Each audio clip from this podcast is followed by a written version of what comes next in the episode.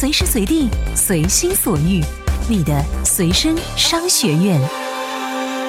这里是充电时间。每日必知。千呼万唤始出来，由腾讯、百度和万达集团联合打造的万达电商今天宣布最新进展，旗下线上网站非凡电商今天宣布正式上线，终于等到你了，腾百万电商。随着 IBM、高通等公司相继宣布裁员，科技行业的裁员潮引发关注。国外统计机构最新一项数据显示，2014年美国科技公司共裁员十多万人，同比增长了近百分之八十。科技行业裁员潮来袭，是不是表示泡沫要来了呢？LinkedIn 公布的最新财报显示，公司该季度营收七点一二亿美元，同比增长了百分之三十三，归属股东的净亏损为六千八百万美元，去年同期为净亏损一百万美元。营收大增，但利润下滑似乎成为了今年科技公司的新常态。软银将开始为企业提供机器人服务，向企业租赁人形情感机器人 Pepper。这项服务呢，将于十月一号开始向企业提供，租金为五万五千日元，约合人民币两千七百三十元每月。企业需要与软银一次性签订三十六个月的合同，一共是约十万元人民币的租金。开始担心人类的处境了。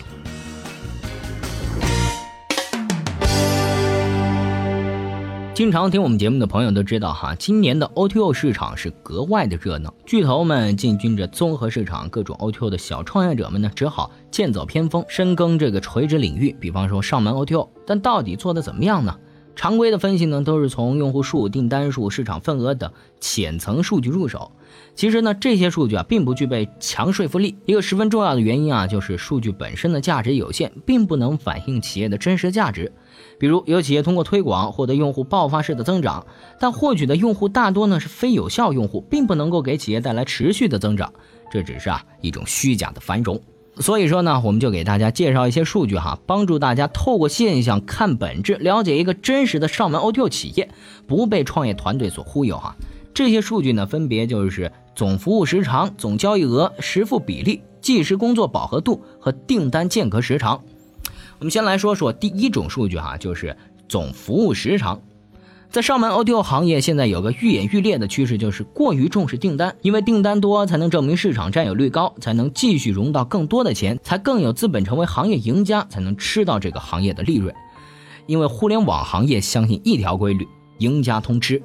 因此啊，某些企业会不计效果，在各大社区、超市进行免费下单的推广，一时间几十个人的团队呢，就能做到几千订单。但订单数啊是很容易虚增的，一个小时的体验可以被人为的拆分为 n 个订单。那么，如果想要了解企业真实的订单水平，与其看订单数，不如看总服务时长。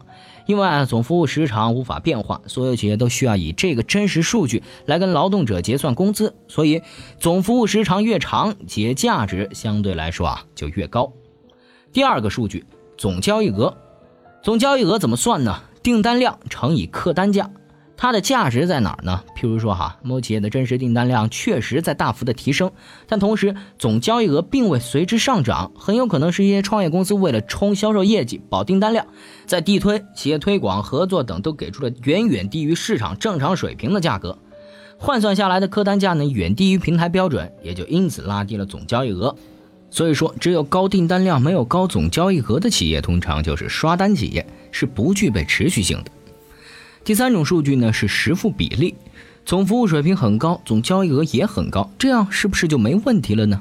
还存在一种情况，即上门 O T O 企业虽然不会直接降低客单价，但会以大幅发放高价优惠券等形式提高这个订单量，而且啊，他们依旧会把优惠价格算在客单价里，这就造成了高订单量和高总交易额。但高交易额里面有多少是用户的真金白银呢？如果想知道这个问题，就需要看实付比例了。实付比例就是用户付费金额除以总交易额，因为消费者实打实的付钱，才能体现企业真正的影响力和价值啊。除了反映上门 O2O 企业当前发展水平的这几组数据之外，再来说两个数据。第一个就是工作饱和度，第二个就是订单间隔时长。这工作饱和度保证了即时的收入基础，而订单间隔时长的优化可以提高技师的效率，进而提高收入。如若不然，技师的效率得不到提高，收入缺乏可增长空间，无疑会成为自我限制的关键。利用好互联网技术的优势呢，优化算法，更好的为手艺人进行匹配和服务，提高他们的工作效率，这才是 O2O 企业存在的价值。好了，以上内容呢，感谢互联网撰稿人大风做出的贡献。今天呢，您在我们的微信公众号“充电时间”来回复关键词“支付宝”，我们再给您看一篇文章。如果想赞助我们节目的话呢，可以回复“赞助”获取详细内容。好了，感谢您的支持，咱们下期再见。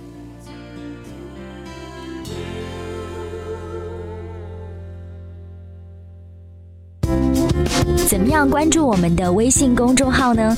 您在微信内搜索“充电时间”，就可以找到加 V 的我们了。关注后赶紧开始每日签到，积分可以兑换礼品哦。随时随地，随心所欲，你的随身商学院。这里是充电时间。